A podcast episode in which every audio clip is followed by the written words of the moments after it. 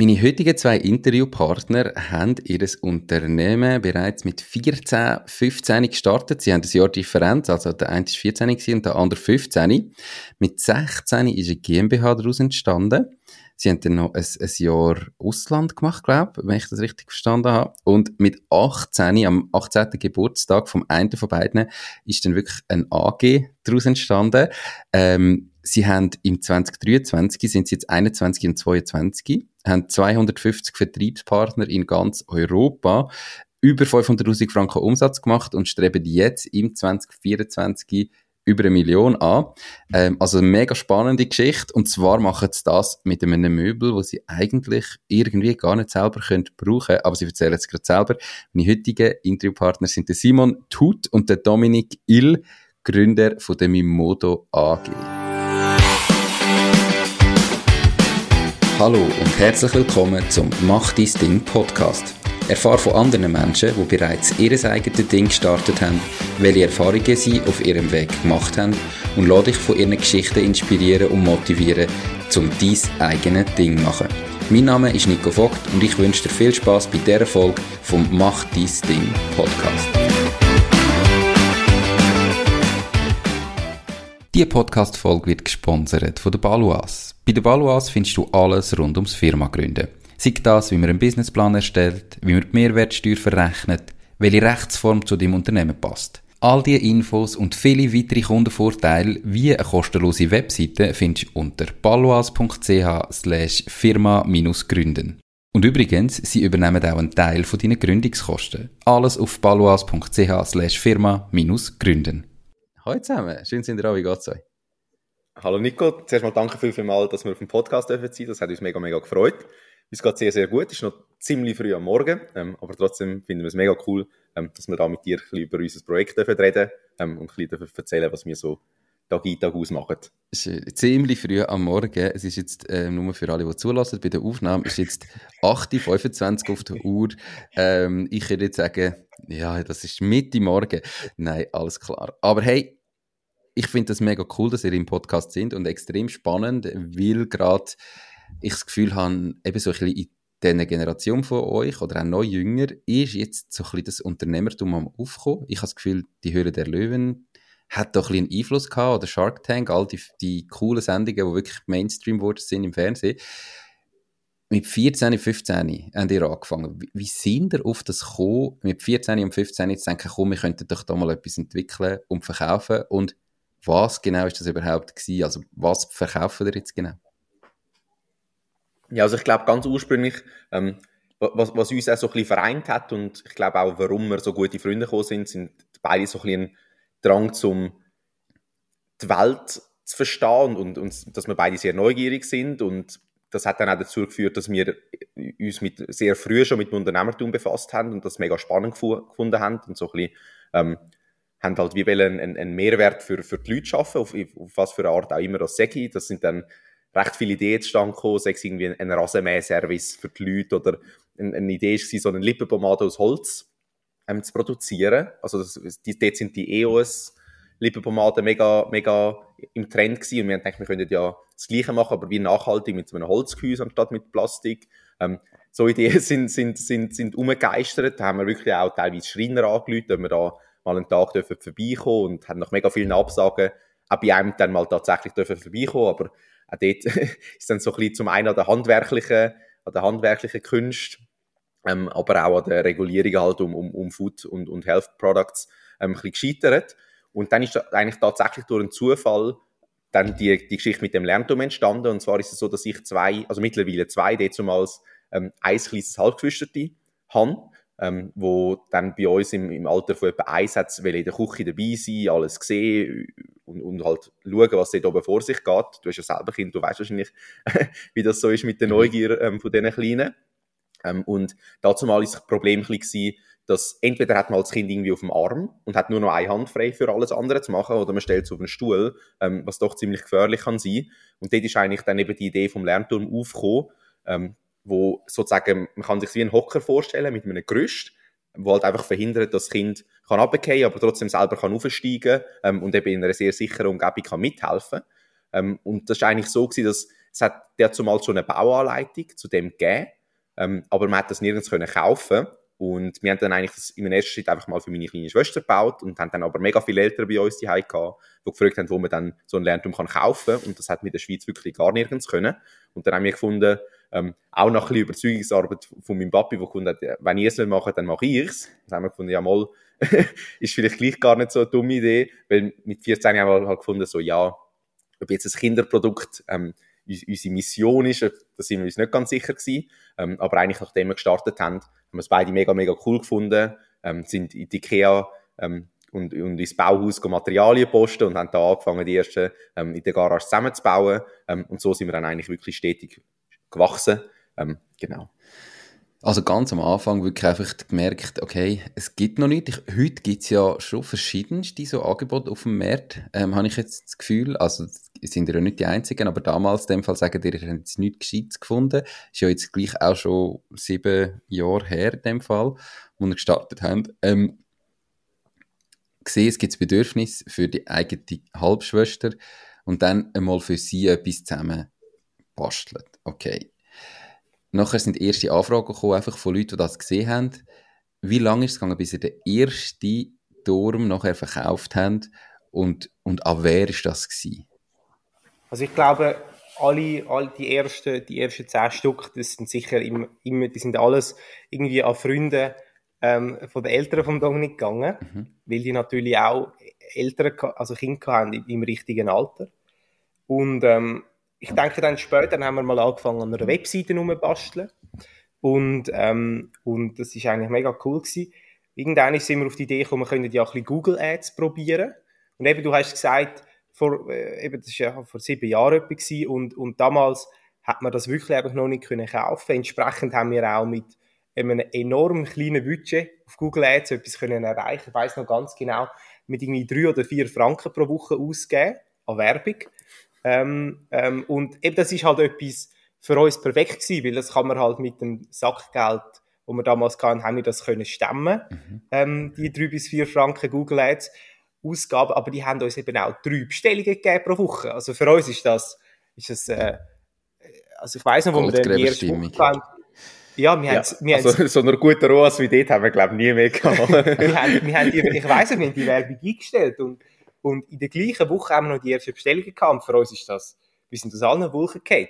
Mhm. Dass das offenbar draussen gibt es Leute, die das wollen. Und, und, und ja, so hat das dann ein bisschen, hat das dann ein bisschen Momentum bekommen. Ja, das ist auch noch ganz lustig, man muss sich das bisschen so vorstellen. Also, wir haben eine, eine Jimdo-Webseite als allererstes und da gibt es ja so eine App dazu, wo man dann sieht, wenn man Bestellungen bekommt. Und eigentlich nach jeder Bestellung, also unsere Eltern sind immer verschrocken, weil wir haben immer im ganzen Haus umeinander geschrauen, wenn wir so Freude haben.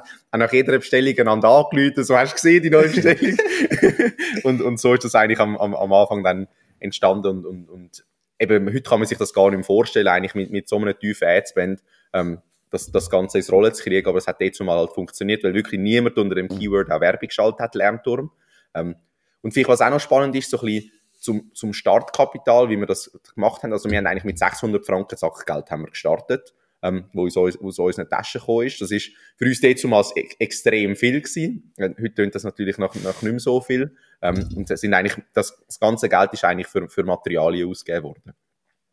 Und eure Zeit habt ihr halt einfach eben, ihr habt es zusammengebastelt, zusammengebaut, äh, aus den Rohmaterialien, die ihr für 600 Franken gekauft habt. Und dann ist ja irgendwann der Moment gekommen, um eine GmbH zu gründen. Wie haben ihr dort, habt ihr das denn aus den Umsätzen, eben aus den Bestellungen, die ihr habt und dem Geld, das ihr mit dem verdient habt, nachher können eine GmbH gründen, einfach ihr beide? Oder wie ist das gegangen? Genau. Also wir haben eine Kollektivgesellschaft eigentlich sind wir zuerst gewesen, klar. Und dann, ja, wir haben einfach irgendwie die Möbel verkauft und einigermaßen etwas verdient und dann haben wir am Schluss das Kapital gehabt für, für, für, für eine GmbH und, und so ist das ein bisschen es ist wirklich sehr eine gute Sache gewesen, weil wir halt eben die Möbel können selber bauen. Das heißt, wo wir halt gewachsen sind, mhm. haben wir nicht müssen irgendwie grosse Serien im Voraus finanzieren, sondern wir einfach können sagen, gut, gehen wir ins Bauhaus, kaufen Material für einen mehr. Und ähm, so ist es natürlich, das ist sehr jung unternehmerfreundlich gewesen, unser Projekt. Definitiv. Ähm, Ihr habt dann die GmbH gegründet. Wie ist es von dort her weitergegangen? Also, die war ja gut zwei Jahre. Gewesen. Ähm, ihr habt noch vorher noch gesagt, ihr seid im Ausland ein Jahr. Oder, also, das habt ihr im Vorgespräch gesagt. Ich habe es dann einleitend erwähnt. Ihr habt ja das bis dort immer zusammengebaut und verschickt. Wie ist denn das gelaufen, als ihr im Ausland sind? Ja, also wir, wir haben genau die ersten paar haben wir, die haben wir selber gebaut. Und dann haben wir aber relativ schnell gemerkt, dass wir irgendeine Kapazitäten nicht mehr haben und dann, um, um die immer selber zu bauen nach der Schule. Und dann haben wir eine geschützte Werkstatt in der Umgebung ähm, bei uns, haben wir, haben wir dann können Kontakt aufnehmen und die haben dann eigentlich die Möbel für, für uns zusammengebaut. Und so haben sich die Prozesse dann mittlerweile äh, dann so vereinfacht, dass die geschützte Werkstatt eigentlich quasi auf Bestellung, wenn bei uns eine Bestellung reingekommen ist im Online-Shop, die dann quasi verpackt hat und so und verschickt hat. Darum, darum ja, haben wir dann nicht müssen jeden Morgen in die Garage ähm, ähm, einpacken, um das Geschäft laufen Und so haben wir dann auch ein Austauschjahr machen, ähm, Kanada und Amerika und ähm, haben dort auch ähm, eine, eine junge Frau angestellt als, als Geschäftsführerin in dieser Zeit. Und, und so haben wir eigentlich dann unser Austauschjahr können geniessen. Aber für uns ist immer klar gewesen, dass wenn wir dann zurückkommen, dann wollen wir das Ganze ein bisschen professioneller machen. Ein bisschen, ja, erwachsen werden. Und das ist dann mit eurem erwachsenen Alter, oder? Also ich glaube, äh, der Dominik ist genau 18 geworden, oder? An, an der Gründung von der AG. Wie haben ihr die AG denn können gründen? Ähm, haben ihr das wieder aus Umsatz können erwirtschaften und finanzieren? Es ist ja dann gleich eigentlich 100'000 Franken. Klar, man kann Teil liberieren, also man muss jetzt nicht zwingend alles einzahlen, mindestens 50'000 müssen es aber sein. Wie haben ihr das können machen bis dann? Also dort ist es eigentlich so gewesen, wir haben auch, also eben, wir haben halt weiterhin, weiterhin Gewinner erwirtschaftet, ähm, aber es hat doch nicht ganz gelangt für die 100'000 und dann haben wir eigentlich über, über die drei F, also Friends, Family und Fools, ähm, haben wir dann, haben wir dann Geld ähm, graced, um dann die AG können gründen. Und das Geld ist dann eigentlich verwendet worden, zum einen, ähm, sie, haben wir dann müssen von Murimos weg, weil wir haben das Redesign gemacht, ähm, also Murimos ist die geschützte Werkstatt, ähm, haben das Redesign gemacht vom Tuki, ähm, wo neu mit einer CNC ähm, produziert wird und die Maschine hat ähm, die Werkstatt einfach nicht gehabt. Ähm, haben dann eigentlich über Designer, über den Designer eine, eine neue Produktionsstätte gefunden, ähm, wo der Tuki dann produziert hat. Ähm, und das Geld ist dann eigentlich gebraucht worden, zum einen fürs Redesign. Ähm, wir haben dann auch gerade einen Rebrand gemacht, heisst neu Tuki. Früher haben wir ähm, lernturn.ch geheissen. Mhm. Ähm, und ähm, für das ist, ist, ist Geld eingesetzt worden, eben so wie für, für dann halt die erste Serie, weil man dann natürlich auch noch nicht mehr können, können per Stück bestellen, sondern haben in, in größeren Serien ähm, ab ca. 300 Stück ähm, jeweils die Tukis bestellt. Eben, wir sind natürlich zu der GmbH-Zeiten noch sehr schlank unterwegs gewesen. Wir haben keine Marke gehabt, wo wir, wo wir irgendwie schützen lassen haben oder, oder so, kein Design, wo wir schützen lassen haben. Ich meine, jetzt Tuki haben wir, haben wir, haben wir schützen lassen und das Design natürlich auch vom, vom Möbeli in, in, in sicher ganz Europa und einige Länder noch mehr und das ist dann halt eben, wie gesagt, dann sind wir schon professioneller geworden, aber das hat natürlich auch zur Folge gehabt, dass wir dann auch ein bisschen mehr Kosten haben müssen stemmen. Genau. Das haben wir mit 18 gemacht. Ähm, wie ist das Gefühl für euch gewesen? Erstens auch, klar, Family, Friends, Fools, okay, aber was haben ihr für eine Bewertung da aufgerufen? Was haben ihr vorher für Umsätze gemacht? Eben, es hat nicht gelangt, um da ganz selber zu stemmen. Ihr habt noch etwas mehr gebraucht. Habt ihr nur mit dem Mindestkapital gegründet oder habt ihr gerade ein mehr gesucht wie nur die 100'000 Franken?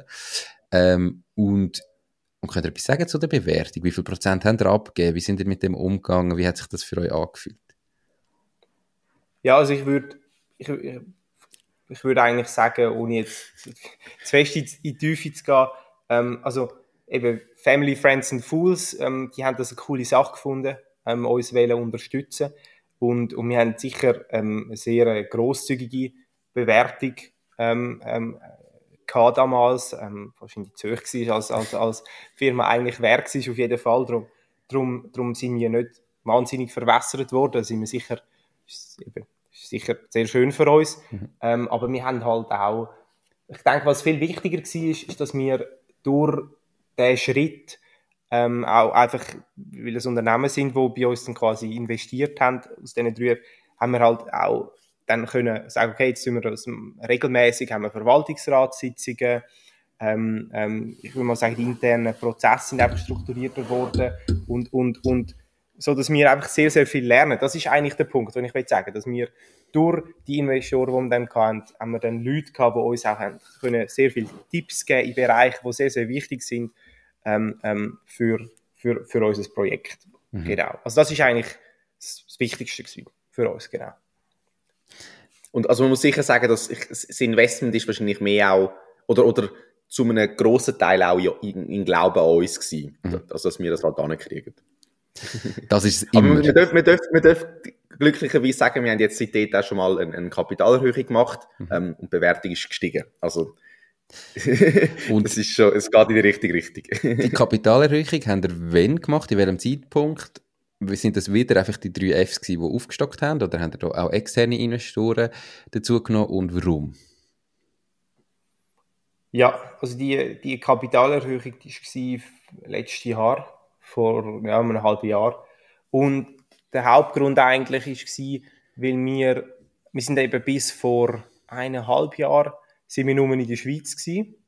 Und eben, das ist natürlich ganz eine andere Dynamik, die wir jetzt aus der Schweiz raus auf Deutschland und, und, und Rest von Europa ähm, expandiert sind. Ich meine, dann eben bist mal zuerst mal ein bisschen zwei Stunden unterwegs, drei Stunden, bis da irgendwie mal einen Kunden kannst treffen.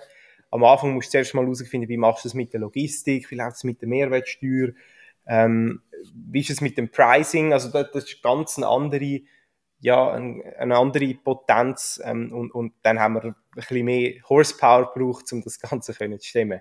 Genau. Mhm. Und, und, also das Gute an unserem Geschäft ist ja grundsätzlich, wir brauchen nicht mega viel Manpower, um das Ganze zu skalieren, weil grundsätzlich, wir haben die Logistik, wenn mehr Bestellungen reinkommen, geht das direkt an die Logistik, die Tukis gehen direkt aus, also da müssen wir eigentlich nichts anlangen und das funktioniert. Also wenn wir jetzt morgen zehnmal so viele Bestellungen hätten, online, würde das immer noch gut funktionieren.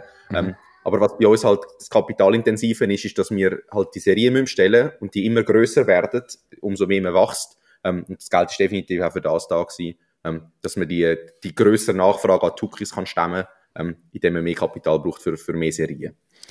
Also der Prozess haben wir eigentlich ja mega geil eben wie optimiert von, wenn eine Bestellung reinkommt. Ähm, ihr habt einen Produzent, der euch das macht. Ihr habt einen Logistiker, der euch das verschickt. Und das Einzige, was ihr noch machen müsst, im Moment, wenn ich es richtig verstehe, ist dafür sorgen, dass möglichst viele Bestellungen reinkommen und wahrscheinlich den Vertrieb, also an Verkaufsstellen und natürlich online im Online-Shop schauen, dass ihr da einfach Umsätze macht. Oder was würdet ihr sagen, sind noch so Aufgaben, die ihr jetzt aktuell wirklich voll umsetzen müsst? Also ich würde sagen, eben Hauptaufgabe, eben, wie du gesagt hast, Verkauf. Also auch die Fachhändler, Marketing, dass halt der Online-Shop läuft quasi. Ähm, Einkauf, dass wir zu anständigen Konditionen, hoffentlich auch immer besseren Konditionen, ähm, bei unseren Lieferanten können einkaufen und, und dass wir auch unsere Finanzen einigermaßen im Griff haben. Und Kundensupport, dass alle das Kunden happy sind. Das ist auch wichtig. der, der Schritt ins Ausland ist ja immer einer, wo man mit grossen Zahlen oder von grossen Zahlen träumt. Und das Gefühl hat, eben, jetzt gehen wir aus der kleinen Schweiz ins, ins grosse Deutschland, um mal im Dachraum zu bleiben, haben gerade nochmal zehnmal so viel Potenzial. Wie, wie fest ist das eingetroffen, was ihr euch erhofft habt? Also wie viele äh, Kunden haben ihr wirklich gewonnen drüber? Und, und haben ihr so einen richtigen exponentielles Wachstum gehabt durch das? Oder ist, ist es eher so ein bisschen langsam am Fuß fassen und dann am Abheben? Könnt ihr uns zu, zu dieser Expansion noch ein bisschen mehr erzählen? Ich würde sagen, es ist langsam aber sicher am Abheben. aber, aber jetzt nicht, dass wir jetzt auf Deutschland wären und dann einen Tag später hätten wir da tausend, tausende Bestellungen pro Tag oder so gehabt. Das nicht. Ich glaube, bei unserer Preisklasse wäre das, auch, wäre das auch überraschend gewesen. Und man muss natürlich auch sagen, wir haben halt unser Marketingbudget ist immer noch beschränkt. Also zum halt ganz Deutschland entsprechende Größe zu bespielen, das braucht halt relativ viel Mittel. Mhm. Aber was natürlich wirklich, was man merkt, ist, ist ich glaube, das ist eben das Wichtigste eigentlich für unseren Erfolg, ist, dass, dass wir unterwegs sind oder, oder Fachhändler besucht haben in ganz Europa und ihnen unser Produkt vorgestellt haben und viele haben können überzeugen, das Produkt ins Sortiment zu nehmen, weil Klar sind wir dort unterwegs mit einem Auto, aber ähm, das ist jetzt gleich eigentlich so, Aufwand Ertrag hat sich dort sehr gelohnt. Genau. Weil ihr dort einfach einen Fachhändler quasi gewinnen und der euch nachher hoffentlich, wenn er zufrieden ist mit dem Produkt und seine Kunden happy sind, quasi einfach laufend nachbestellt und über die Jahre ganz viel verkauft, oder? Also, dass der ja eigentlich ja. dann so die allerletzte Verkaufsarbeit selber macht, wenn Kunden bei ihm ins Geschäft kommen und er dann euch ein Produkt verkauft. Genau. Ich finde, so Fachhändler sind immer so, kann man sich vorstellen, wie ein Brand Ambassador. Und wir haben einfach irgendwie 250 quasi Tuki Markenbotschafter im, im, in Europa und da, das ist mega, das ist mega cool. Auch für die, für, für die Marke, dass die Leute einem wirklich vertrauen, das muss ein gutes Produkt sein, es muss ein Qualitätsprodukt sein, wenn man es halt eben im Fachhandel kann kaufen kann. Und da ist nicht die Marge, die ihr im Fachhandel abgebt, äh, so dass die euch mega wehtut. Also weißt du, ist es auch wirklich ein, ein ähm, Ertragsgeschäft, also verdienen ihr mit dem Geld oder ist es auch mehr so denkt, dass ihr eben die Brand Ambassadors habt und durch das irgendwie besser dastehen und, und man sieht, das ist ein Qualitätsprodukt oder verdienen ihr auch dort wirklich immer noch Geld? Also wir verdienen auch mit den Fachhändlern noch Geld. Das ist mhm. klar, ist es weniger. Also wir hätten lieber die Marge, die wir auch online haben, auch bei den Fachhändlern, aber das kann man sich leider nicht, nicht aussuchen. Aber es, es funktioniert definitiv. Also wir machen auch den Gewinn, ähm, mhm. wenn wir über den Fachhandel verkaufen. Ähm, und es ist, es ist auch so, also das muss, muss man eben schon ein bisschen sehen in der Babybranche, also bei uns zumindest, und das ist eigentlich auch das, was wir von den meisten anderen Brands hören, läuft immer noch 80% über den Fachhandel. Mhm. Also, und die 80% würden wir halt nicht wollen, vermissen. Mhm. ähm, wegen dem sind wir, sind wir, haben wir da lieber ein bisschen weniger Marge im Fachhandel, ähm, dafür, dafür ähm, die 80% mehr Umsatz sozusagen. Aber am Ende vom Tag kann man sich eben auch ein bisschen sagen, dass die Marge, die wir hergeben beim Fachhändler, ähm, ähm, damit der etwas verdient, das ist eigentlich das, was wir hergeben online für die Werbung. Ja. Für Google Ads und so weiter. Darum am Ende vom Tag eben muss es bei beiden Geschäftsmodellen aufgehen. Genau. Ja. Jetzt sagen ihr, ihr habt damals 3-4 Franken pro Woche ausgegeben für Google Ads und drei Bestellungen gehabt. Wie hat sich das heute verändert? Also macht ihr online denn auch immer noch Performance Marketing? Ähm, du hast vorher gesagt, Simon, dass er das Budget noch beschränkt ist für Marketing. Aber sind rentabel im Performance Marketing und gut rentabel? Oder wie, wie muss man sich das vorstellen? Also ich, das, das ist natürlich noch für uns eigentlich noch schwierig zum zum sagen. Also ich glaube, unser Performance Marketing wird immer besser. Wir haben da recht viele Baustellen gehabt. Wie man sagt, wir haben uns mehr auf B2B Sales, also auf Fachhändler konzentriert in, den letzten ein, zwei Jahren als auf Performance Marketing. Aber ich denke, wir werden, werden immer besser.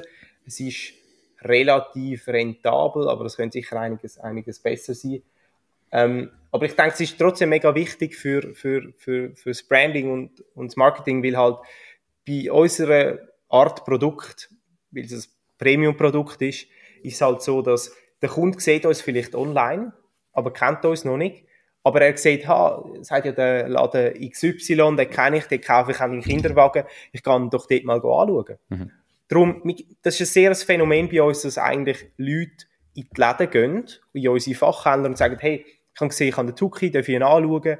Und dann, wenn du halt eben ein bisschen mehr Geld ausgeben für so ein Produkt, dann musst du dir wirklich sicher sein. Also ich denke, ich denke, auch wenn vielleicht die Zahlen vom Performance Marketing ab und zu würden darauf schließen, dass es rentablere Sachen könnte geben mhm. als das, bin ich mir absolut sicher, dass es, dass es enorm wichtig ist für, für ähm, unseren Erfolg. Eben, dass die Leute einfach von uns hören und dann das Produkt halt in den Läden kaufen. Das ist auch gut für mich. Mhm.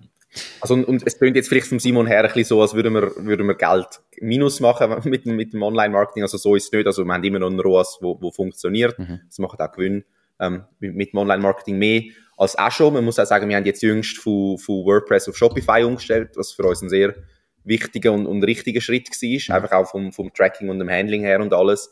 Ähm, funktioniert die Plattform für uns deutlich besser.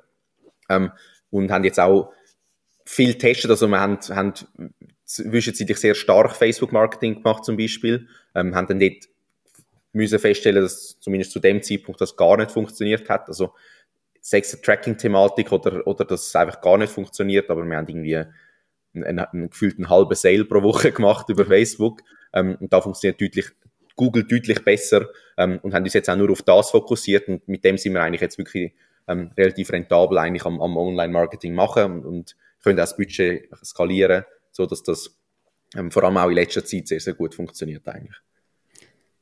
Wie seht ihr das Thema, das ganze Thema Influencer-Marketing mit eurem Produkt? Also ich kann nur sagen, jetzt für für mich oder in meinem Bewusstsein, meine Frau ist da mega viel, also das, so eben das Mom-Influenzen oder einfach so folgt halt ihren anderen Leute in dem Umfeld. Und ich meine, es gibt ja da eine riesige Bandbreite ähm, und jeder muss selber wissen, wem das er folgen will. Aber es ist ja schon ein, ein riesiges Ding, all die Blogs, die Influencer, die Social Media Kanäle. Sind das nicht, könnte das nicht ein riesen Hebel sein für euch, wo halt eben irgendwie ja teilweise Hunderttausende von Müttern folgen, dieser Person vertrauen und wenn nachher so jemand ein Produkt wie euch vertreibt, das, dass das extrem rentabel könnte sein. Haben ihr das schon getestet oder sind ihr da dran oder haben ihr das bis jetzt außen vor? Also wir haben einige Influencer, wo, wo, wo Tukis haben, ähm, wo, auch, wo auch regelmäßig über den Tuki postet. Ähm, spannend ist, wir haben da gemerkt, also auch, auch wenn teilweise die Influencer sehr groß sind oder, oder sehr, oder, oder, also sehr groß eigentlich irgendwie ab 100.000 Follower, ähm, und da, da variiert es eben, wir haben, wir haben, wir haben Influencer, die irgendwie 10.000 Follower haben, die auch 5.000 Follower haben, teilweise über 100.000 Follower haben. Ähm, und da haben wir schon gemerkt, dass der Hebel, wo jemand hat, der 100.000 Follower hat, ist leider nicht zehnmal so groß wie mhm. jemand, wo, wo, wo 10.000 Follower hat. Also es, es, es nimmt doch deutlich ab. Plus ähm, ist nicht so, also wir haben uns da teilweise halt Hoffnung gemacht, wie, wie, wie das eben Unternehmer, glaube ich, bei allen machen, dass das the next big thing ist. Und wenn wir da einen Influencer haben, der irgendwie 100.000 Follower hat und einen Post zum Tuki macht, dann haben wir am nächsten Tag dreimal so viele Bestellungen und so ist es leider nicht. Mhm. Ähm, aber trotzdem merken wir schon, also wir arbeiten jetzt dort auch teilweise, teilweise mit, mit, mit, Discount-Codes, dass wir halt können tracken, wenn ein Influencer ähm, Werbung macht über, über den Tuki, ob das auch wirklich funktioniert, ob Kunden ähm, über den Code dann auch bestellen. Ähm, und das funktioniert vor allem bei den Influencern gut, wo, wo regelmäßig auch postet, wo regelmäßig auch den Code erwähnen. Ähm, und was wir jetzt dort auch ein bisschen mehr am Versuchen sind und jetzt auch, auch eins von unseren Zielen im, im, im, ersten Quartal ist, ist, dass wir so ein bisschen ein Affiliate-Netz auch aufbauen können. Ähm, das geht jetzt eben mit Shopify auch besser als, als früher, dass man wirklich auch den Influencer kann incentivieren, dass er durch die Leute, die er kann motivieren kann, einen Tuki zu kaufen, weil er selber begeistert davon ist, dass er auch wie etwas daran kann verdienen kann. Mhm. Ähm, und da ist vielleicht noch eine spannende Anekdote zu einem anderen Brand. Ähm, in der Babybranche, die haben anscheinend sehr ein grosses Affiliate-Netzwerk und haben jetzt rein über das Affiliate-Netz im, im letzten Jahr über eine Million Umsatz gemacht. Also es, es, kann, es, es kann schon gut funktionieren und da mhm. versuchen wir uns natürlich auch ein bisschen, ein bisschen daran zu tasten. Die Podcast-Folge wird gesponsert von der Across Advisory. Ich habe zu der Across Advisory gewechselt, weil mir der Marco schon in unserem ersten Gespräch so viel Potenzial für unsere Buchhaltungsprozesse können aufzeigen dass es eigentlich klar war. Er kann mir helfen, Buchhaltungen so zu optimieren, dass ich deutlich weniger Zeit brauche, um das gleiche Ergebnis zu erzielen. Ich habe gemerkt, dass der Markus seinen Job als Treuhänder ganz anders versteht. Er will nicht einfach Handlanger sein vom Staat und den Ämtern, sondern er will dies Unternehmen wirklich verstehen und Prozesse so optimieren, dass du dich aufs Kerngeschäft kannst konzentrieren. Aktuell bietet sie dir als Hörerin vom Podcast an, komplett kostenlos während maximal zwei Stunden deinen Jahresabschluss 2023 zu analysieren und dir Potenzial aufzuzeigen, dass du bereits im 2023 legal Steuern einsparen kannst und deine Buchhaltung ready ist fürs 2024. Alle Infos findest du in den Show Notes. Glaube ich auch, wenn wir gerade bei dem Thema sind. Ich bin ja auch als Podcaster, Content Creator, böse Zungen sagen Influencer. Ähm, ihr, ihr, ihr, könnt euch jetzt da natürlich auch präsentieren. Ähm, was könnt ihr Zuhörerinnen und Zuhörer, die bis jetzt zugelassen haben, die vielleicht selber für ihre Kinder Interesse hätten oder fürs Gottenkind, Göttikind, Grosskind, was auch immer, ähm, so einen Tuki zu kaufen. Was könnt ihr auch für das Angebot machen für alle Leute, die jetzt zulassen und immer noch dabei sind und vielleicht denken, komm, tun spannend die Jungs unterstützen und es ist ein super Produkt. Ja, also wir haben uns da etwas Cooles überlegt. Ähm, und zwar, wenn wir nicht einfach einen, einen Code rausgeben, sondern das auch, auch ein bisschen persönlicher machen. Ähm, und zwar würden wir den ersten zehn Leute, ähm, wo einem von uns beiden über LinkedIn schreiben, ähm, dass sie gerne einen Tuki hätten, würden wir 20% auf den Tuki offerieren. Okay. Und dazu muss vielleicht noch gesagt sein, also das ist eigentlich der grösste Gutschein-Code, den wir je rausgegeben haben. Also das, das, ist nicht, das ist nicht einfach so 0815, sondern das ist wirklich, wirklich speziell. Das freut so mich viel Rabatt bekommt man sonst eigentlich nie auf der Tuki. Gut. Und man muss auch sagen, ich habe keine Provision an dem oder so. Also einfach, ich verdiene nichts, wenn ihr etwas bestellt. Das ist nicht ein Affiliate-Deal oder etwas, sondern es ist wirklich einfach etwas, wo ihr als Zuhörerinnen und Zuhörer könnt profitieren wenn ihr jetzt das bestellt. Ich tue dem Fall euch beide LinkedIn-Profil natürlich verlinken in die Show Notes ähm, unterhalb vom Video, wer es im Video schaut, oder auf der Webseite ähm, www.macht-ding.ch findet ihr natürlich alles und in dem Fall nicht so lange warten, sondern jetzt einen bestellen, wenn es auf 10 limitiert ist. Äh, mega spannend, kann ich dir noch sagen, was denn die 20% sind. Also wir haben noch nie über den Preis geredet. Was kostet denn so ein Tuki in der Schweiz aktuell? Ja genau, also der Tuki selber, der ist für etwa knapp 300 Franken und dann haben wir noch ähm, zwei Accessoire-Produkte dazu, ähm, ähm, wo zusammen noch etwa so 100 Franken kostet. Also ist doch mit 20% könnt ihr doch einen rechten Batzen Geld sparen bei uns. Genau. Perfekt. Könnt ihr euch anschauen, wie gesagt, ihr findet alles. Hey, ihr sind jetzt 21, 22. Ähm, mit 14, 15 haben wir angefangen. Und es gibt so viele Leute, die viel älter sind, die viel mehr Erfahrung haben, die viel, vielleicht das Studium gemacht haben, weiß ich nicht was, und sich nicht getrauen, ihr Ding zu machen, weil sie das Gefühl haben, sie wissen noch zu wenig. Sie sind noch zu wenig weit, sie haben zu wenig Erfahrung. Und ihr habt mit 14, 15 angefangen. Woher wisst ihr das alles, was ihr jetzt wisst? Und woher habt ihr das damals gewusst und einfach mal gemacht? Ähm, nehmt diesen Leuten ein bisschen die Angst ausprobieren. wie habt ihr das geschafft? Also ich meine, wie habt ihr das geschafft, mit 14 zu starten und heute mit 21 und 22 eine Firma zu haben, die dieses Jahr tendenziell hoffentlich über eine Million Umsatz macht. Wie ist das gegangen? Habt ihr noch eine Lehre gemacht? Was habt ihr für ja. ein Austauschjahr gemacht? Woher nehmt ihr das Wissen, das ihr habt? Also ich, ich glaube, was für mich ein springender Punkt war, ist, ist, dass eben wie du gesagt hast, ich meine, mit, mit, mit, am Anfang mit Shark Tank und, und ähm, Höhle der Löwen, ist es ein bisschen bekannter geworden, sage ich jetzt mal, in der Gesellschaft, dass es eigentlich ein möglicher Karriereweg ist, Unternehmer sein, ähm, eine Firma zu gründen. Und, und bei mir ist mehr eigentlich, ist nicht Shark Tank oder Höhle der Löwen, sondern mein Vater, wo mir das überhaupt mal erzählt hat, dass man das überhaupt kann sein, Unternehmer. Ich habe das dann mega cool gefunden. Ich glaube, am Dominik ist das auch ähnlich gegangen. Man muss, ich glaube, ich glaube, man muss es überhaupt mal realisieren, dass das, dass das überhaupt geht. Und etwas, was ich auch mega cool finde und ich letztens gelesen habe, und das ist so eine Aussage, ist eigentlich, dass, wenn man jetzt eine Firma gründet, egal in welchem Alter, ähm, und das dann nicht klappt, dann hat man, nachdem man das gemacht hat, wahrscheinlich einen besseren Job als vorher. Also es ist einfach, äh, eben, ich meine, ich habe jetzt eigentlich zu wenig Lebenserfahrung, um das mit 100% Sicherheit zu sagen, dass das wirklich so ist, aber ich finde, das hat mir eigentlich ähm, ähm, eingeleuchtet, dass natürlich so ein Firma gründen sehr eine lehrreiche Erfahrung kann sein und man dann, auch wenn das halt dann vielleicht nicht klappt, was die Chance halt sehr groß ist, mhm. so ist es halt, ähm, dass man dann trotzdem etwas davon hat, in seinem späteren Leben. Und ich muss natürlich sagen, unser grosser Vor also Vorteil, was es uns vereinfacht hat natürlich, ist eben, durch das, dass wir so jung sind und noch bei den Eltern daheim leben, ist für uns das Risiko natürlich halt schon sehr, sehr klein gewesen. Also wir haben jetzt nie müssen irgendwie eine Familie durchbringen ähm, mhm. oder so. Also die, die die Chance haben, so früh wie möglich etwas zu probieren, denke ich, unbedingt versuchen. Mhm. Plus muss man halt auch ein bisschen sehen, also ich glaube, was man, was man immer auch im Hinterkopf muss haben, ist, dass eigentlich grundsätzlich alles Wissen irgendwo rum ist. Sechs durch, durch YouTube-Videos, sechs durch Leute. Also, was wir einfach, was wir sehr gut können oder immer schon gemacht haben, ist eigentlich uns auf den Standpunkt stellen, dass wir grundsätzlich dumm sind und nichts wissen. Und bei allem, was wir müssen wissen, haben wir entweder Leute gefragt, viele Fragen gestellt, Videos dazu geschaut, Google recherchiert. Also, ich meine, es ist eigentlich das beste Beispiel. Wir sind 14 gewesen, ähm, Gimmi-Schüler, also nicht irgendwie schon Lehre gemacht, wo wir mit Holz geschafft haben oder so. Also wir haben wirklich eigentlich gar nichts gewusst und können und trotzdem irgendwie einfach mal angefangen und dann ja, gibt's halt Challenges auf dem Weg, aber dann, be bevor man nicht anfängt, weiß man eigentlich gar nicht, was das Problem werden sein. Und wenn man einfach wie gelähmt ist, weil man sich Gedanken macht, was Problem könnte sein, ähm, macht das ja irgendwie keinen Sinn, sondern man sollte es einfach mal versuchen und dann merkt man ja, was Probleme sind und eben, es gibt eigentlich immer eine Antwort und es gibt immer Leute, die das Problem auch schon mal gehabt haben ähm, und dann muss man einfach fragen und, und recherchieren und so haben wir bis jetzt eigentlich noch jedes Problem ähm, können, können meistern und es hat wirklich, also wir haben, wir haben schon grosse Fuck-Ups gehabt, ähm, wo, man, wo man dann trotzdem irgendwie ähm, auch, auch wieder können, hat können überwinden.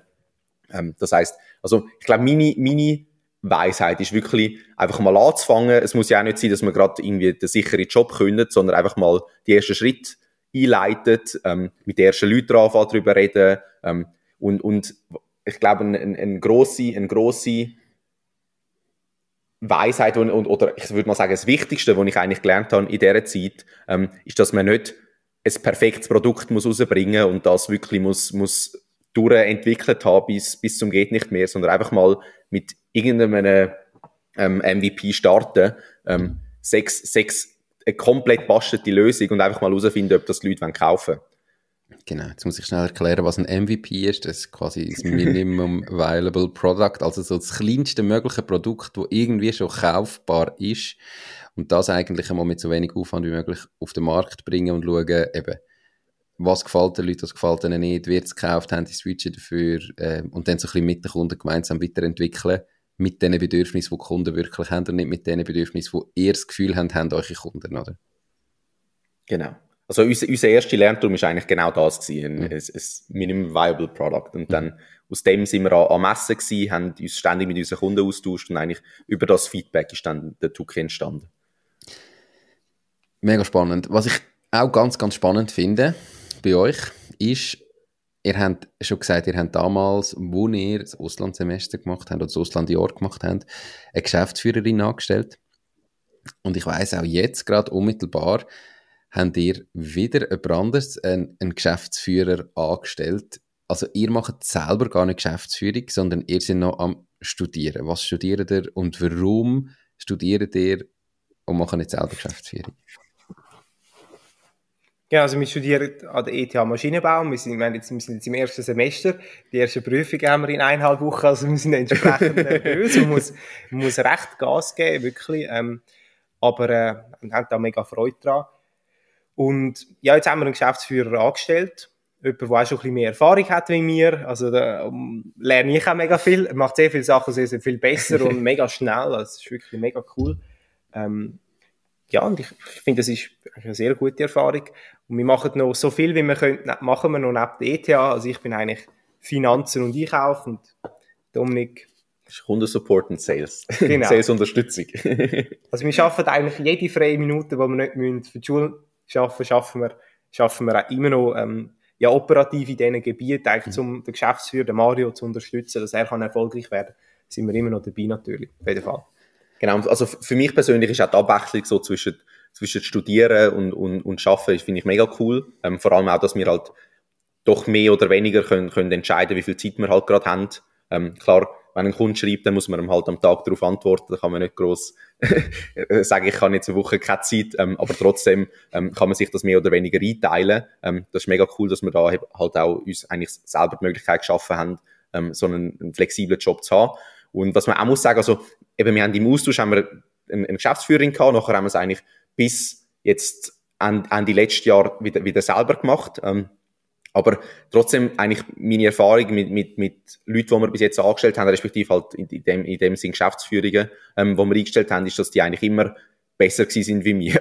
oder, oder, oder zumindest in gewissen Teilgebieten deutlich besser gewesen sind. Also zum Beispiel, wo wir zurückgekommen sind, ist eigentlich unsere ganzen Prozesse, also aus dem Austausch zurückgekommen sind, sind alle unsere Prozesse und, und, und unsere Clouds sind noch nie so aufgeräumt gewesen und, und, und so durchdacht. ähm, und auch jetzt, ähm, der Mario bringt da wirklich frische Wind ins Segel, ähm, einfach, weil er halt auch doch nochmal deutlich älter ist, ähm, wie mir, wo er halt einfach die Erfahrung schon mal gemacht hat und, und das hilft uns persönlich sehr, ähm, uns da auch, auch nochmal, ich sag mal, mit einem schnelleren Pace können weiterentwickeln, weiterzuentwickeln, einfach weil er das Know-how schon hat. Aber ihr seid ja gleich vorher auch vor der Entscheidung gestanden, oder? Ihr habt das Unternehmen, eigentlich funktioniert, es ist schon ein AG, ähm, ihr habt jetzt im 23 eben über eine halbe Million Umsatz gemacht, ihr seht das Wachstum. Ihr habt ja beide Wege, also ihr könntet ja sagen, hey, wir warten noch mit dem Studieren, wir gehen jetzt mal all in ins Unternehmen, wir machen nur das. Und schauen, was denn daraus entsteht. Studieren können wir immer noch irgendwann in der Zukunft, aber jetzt haben wir das Unternehmen, das jetzt auch funktioniert. Oder zum sagen, wir studieren, wir tun den Geschäftsführer anstellen. Könnt ihr uns mitnehmen in die Gedankenwelt, die dazu geführt haben, dass er studiert, oder ähm, ist es gar nicht eine grosse Frage gewesen, sondern ihr habt relativ schnell gesagt, hey, wir wollen studieren, wir machen jetzt das, das kann ein Geschäftsführer für uns machen? Also für mich ist, also ich glaube für uns beide ist eigentlich immer klar dass wir irgendwann noch studieren wollen. Ähm, die Idee, also bevor wir natürlich angefangen haben mit dem Ganzen, ist natürlich der klassische Weg, ähm, ein Jahr Militärpause ähm, und nachher gerade anfangen zu studieren.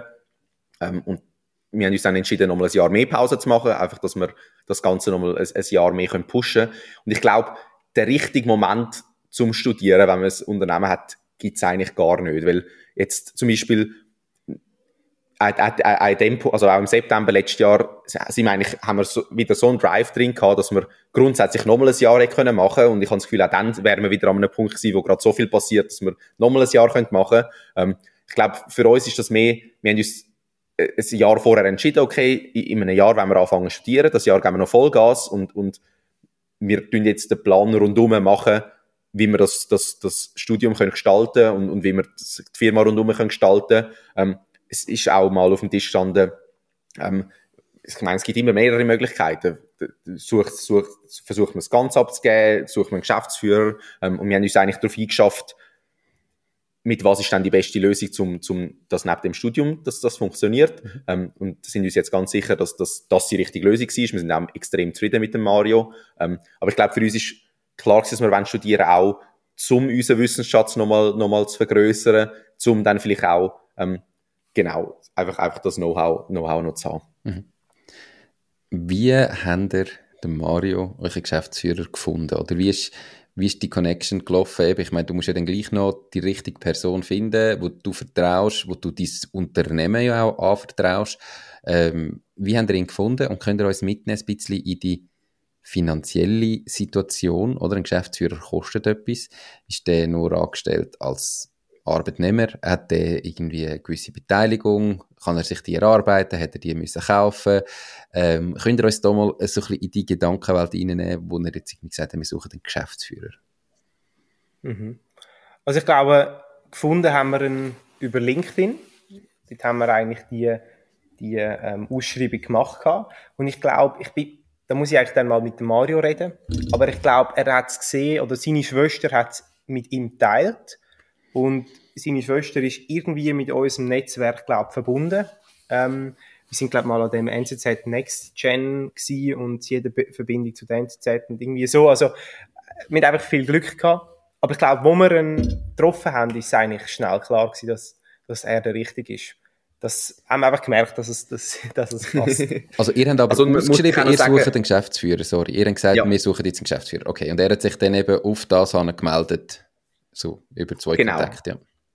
Also wir haben eigentlich, also ich glaube 130 150 oder? Bewerbungen haben wir gehabt. Also, also, recht, also wir haben es recht crazy gefunden. Also wir haben eben auf, auf LinkedIn halt die, die Stelle ausgeschrieben und, und über 150 Bewerbungen gehabt, was ja, und von überall hört man, dass halt momentan mega schwierig ist zum, zum, zum Mitarbeiter suchen, mhm. aber das haben wir jetzt zumindest in dieser, in dieser Stelle, ist halt natürlich auch eine, eine coole Position, ähm, nicht gemerkt.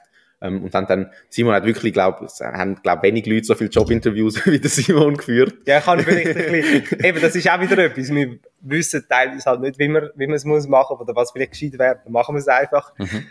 Aber es ist sehr lehrreich gewesen. Also jetzt wirklich mit sehr, sehr vielen Leuten geredet. Vielleicht ein bisschen zu viel eingeladen, aber ja, dafür sind wir umso sicherer gewesen bei der Entscheidung. Genau, also wir haben dann eigentlich am Schluss so ein bisschen drei Spitzenreiter gehabt und am Schluss hat eigentlich also der, der, der VR hat auch, noch mit, hat auch noch mit den Spitzenkandidaten geredet und ist eigentlich einstimmig entschlossen worden, dass, dass der Mario da der, der richtige Match ist für uns. Mhm. Und jetzt noch die ganze finanzielle Geschichte. Könnt ihr auf das eingehen? Wie ist er angestellt? Äh, hat er einen Fixlohn? Wie funktioniert das? Und wie, wie sind auch ihr in dieser Zeit entlöhnt? Oder weißt du, geht es jetzt bei euch weiter?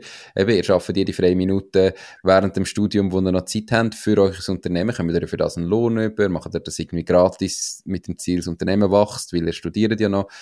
Wie sieht die Situation aus?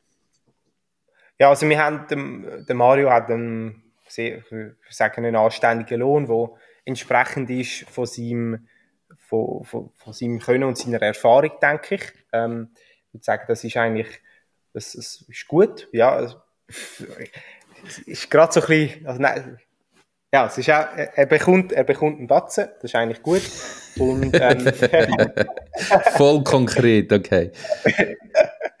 und und ähm, er ist ja, der Mario ist Unternehmer und darum wird er auch Optionen bekommen, mhm. ähm, in, in, höchstwahrscheinlich in der, in der Zukunft, dass er auch, ja, dass er halt eben auch unternehmerisch kann partizipieren am, am, am am Wachstum von, von dieser Firma. Und weil wir ihn eben super finden, da ist uns das auch wichtig, dass er das kann. Mhm. Genau.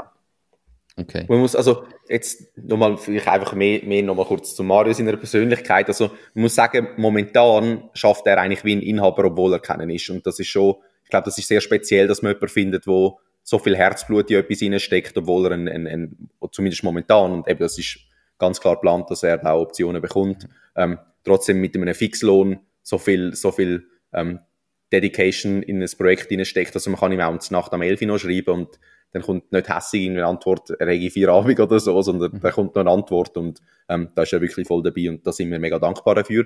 Plus vielleicht noch kurz zu unserem Lohn. Ähm, also wir verdienen nichts mehr.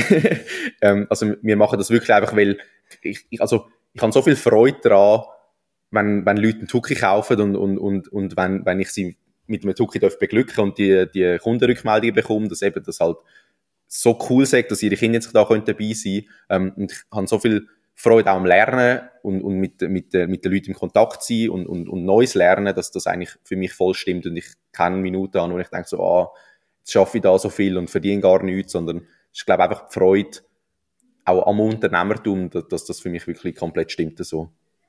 Aber von irgendetwas, von irgendetwas müsst ihr ja leben. Von was lebt ihr denn? Das Leben kostet Geld. Nein, also, wir bekommen jetzt Sackgeld. ja.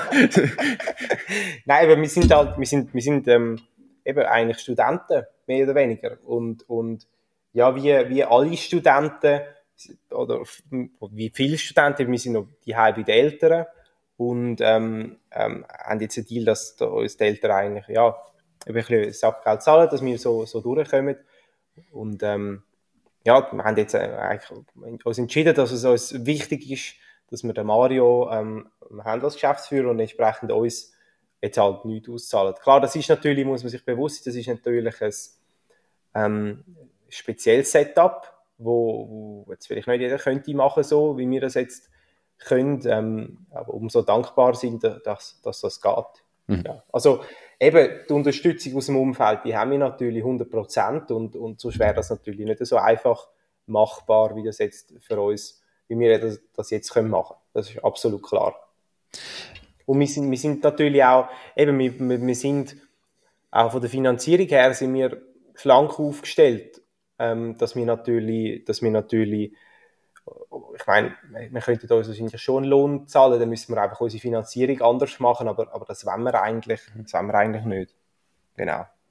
Ja, also es ist ja auch sehr ein, ein, ein weiser Entscheid oder ein guter Entscheid, glaube ich, zum sagen, wir, wir sind zwar Inhaber von dieser Firma, also profitieren tun wir ja sowieso davon langfristig, auch wenn wir im Moment nicht rauskommen, wenn wir einen Geschäftsführer haben, der das super gut macht.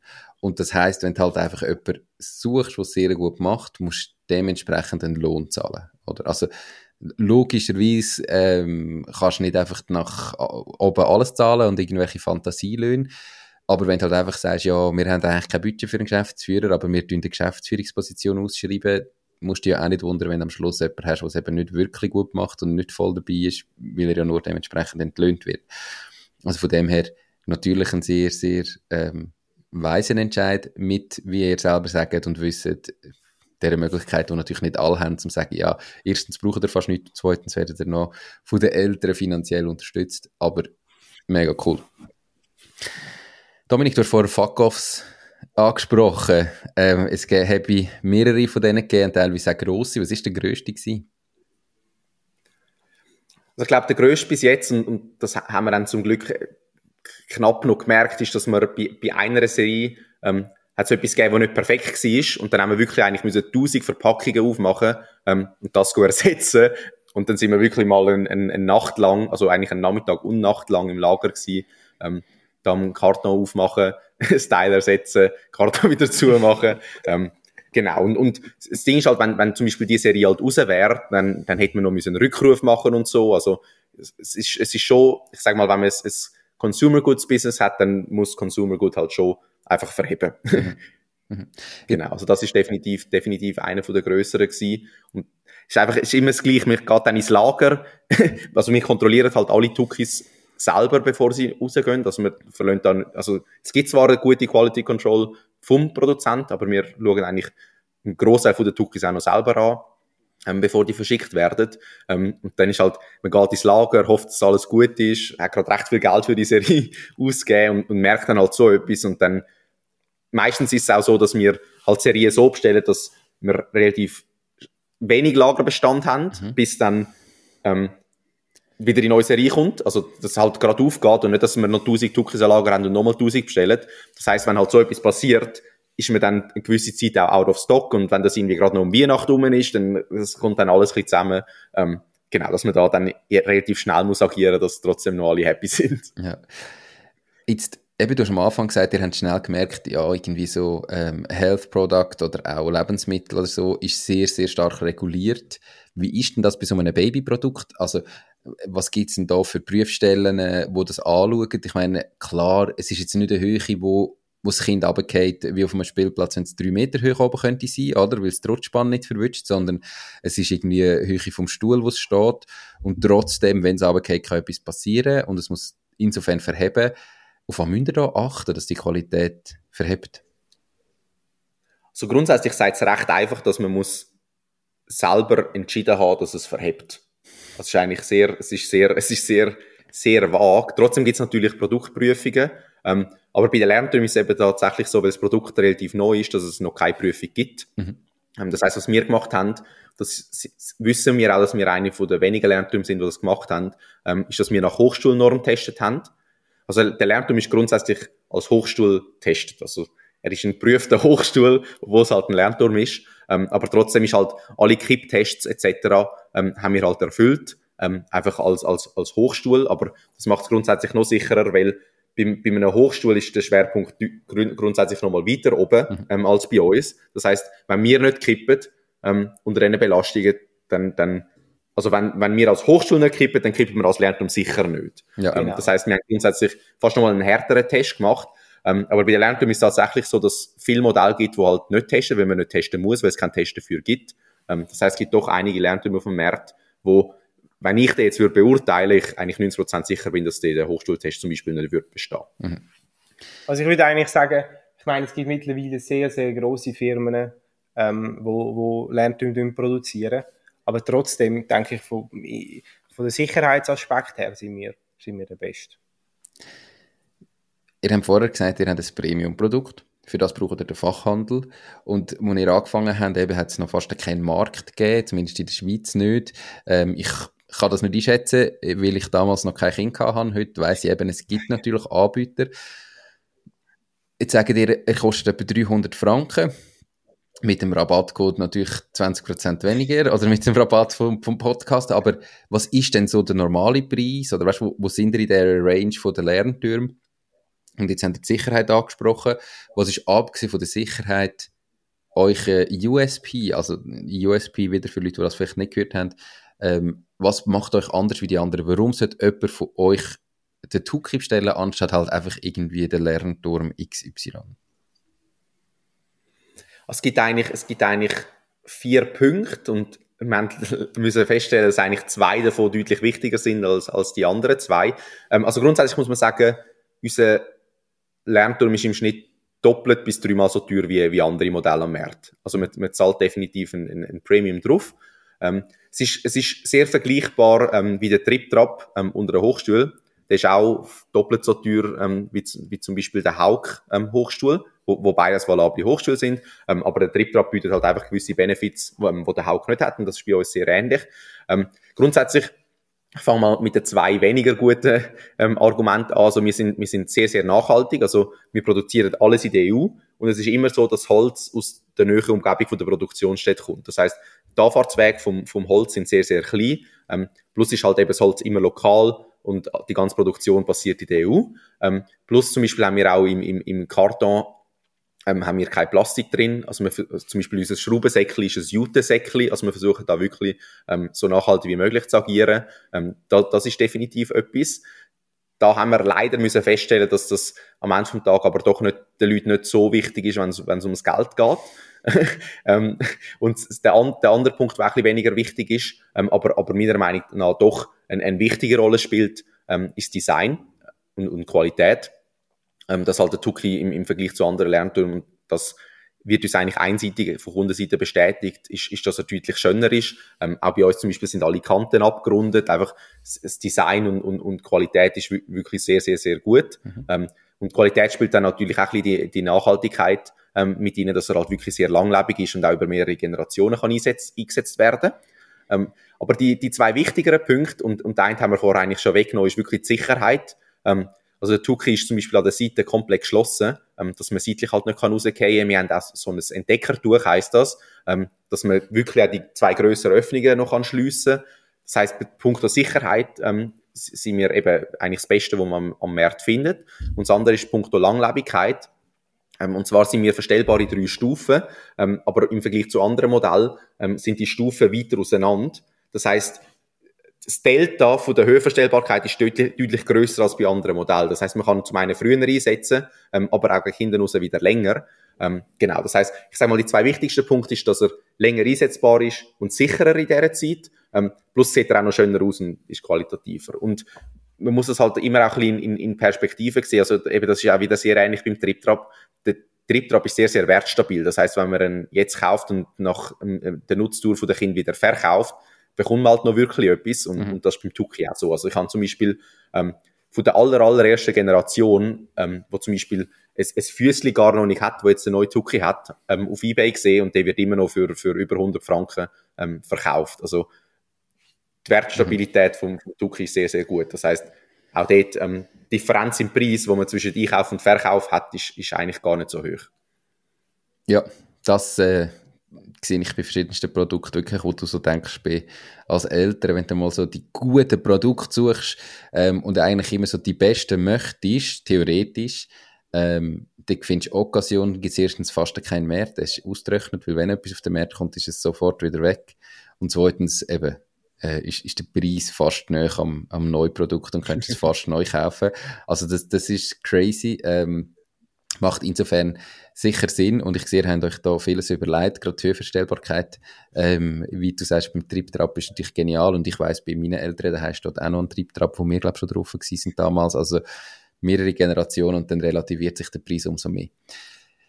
Hey, abschließend äh, möchte ich von euch noch beiden von je zwei Tipps, also die besten Tipps, die ihr jetzt Zuhörerinnen und Zuhörer, die sich überlegen, ihr eigenes Ding starten oder vielleicht auch schon gestartet haben, mit würdet auf den Weg geben, wo euch jetzt in eurer unternehmerischen Laufbahn, wo ja doch schon sieben Jahre ist, am meisten weitergebracht hat. Was sind so die, die jeweils zwei besten Tipps von euch?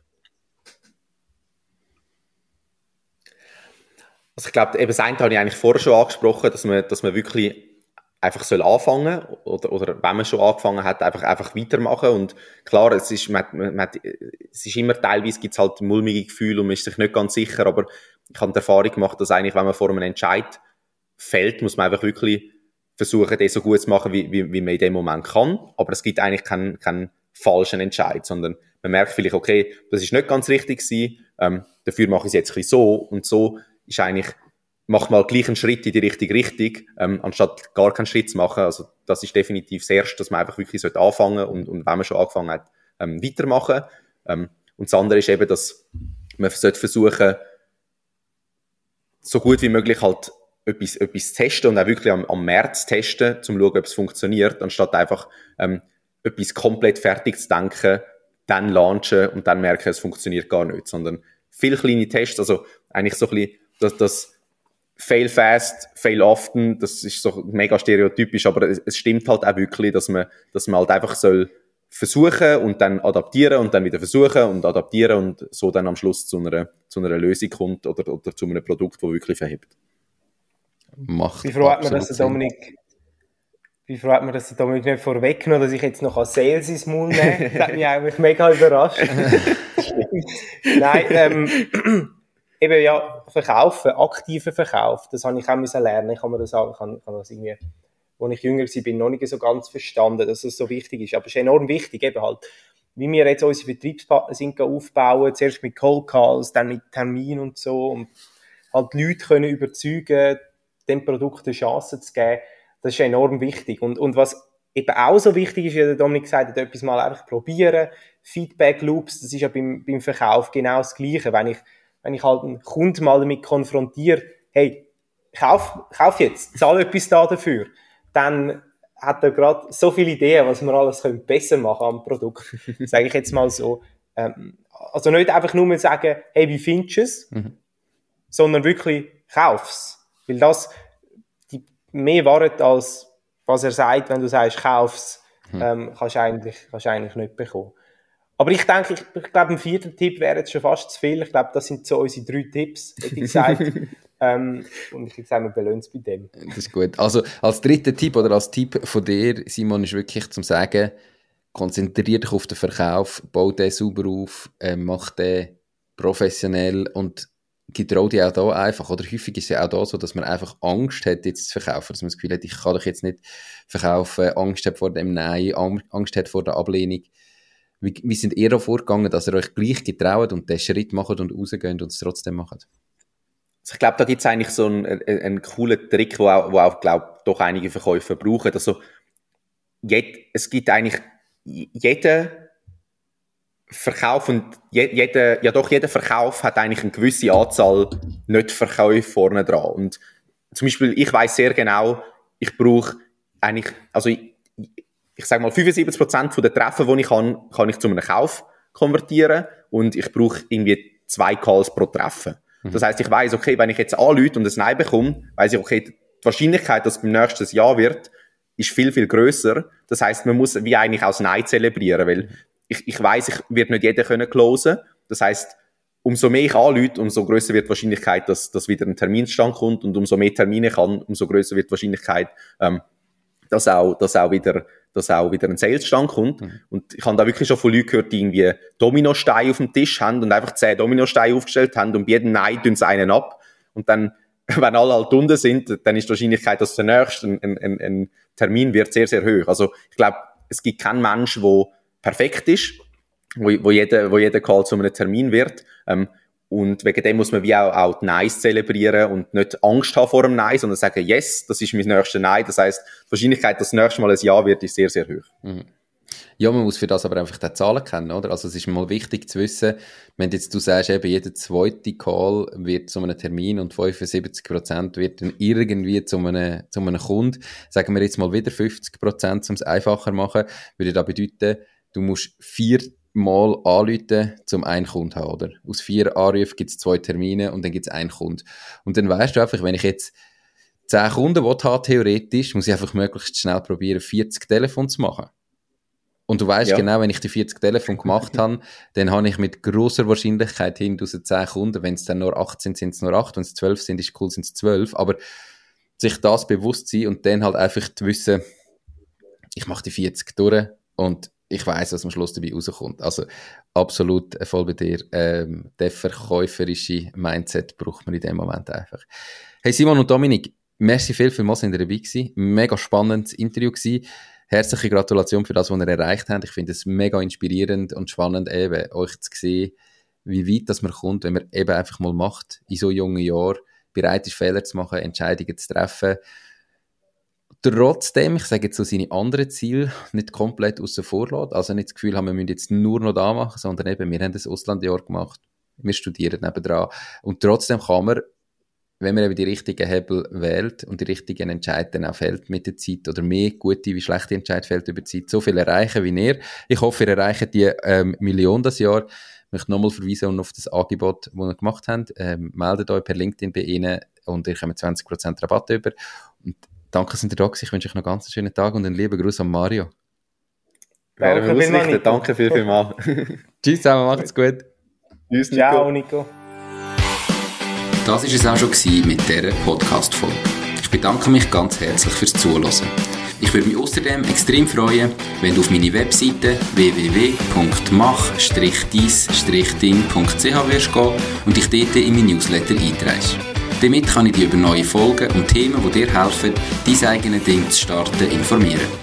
Nochmal danke vielmals fürs Zuhören und bis zur nächsten Folge vom Mach dein Ding Podcast. In dem Sinn, alles Gute und bis dann, dein Nico.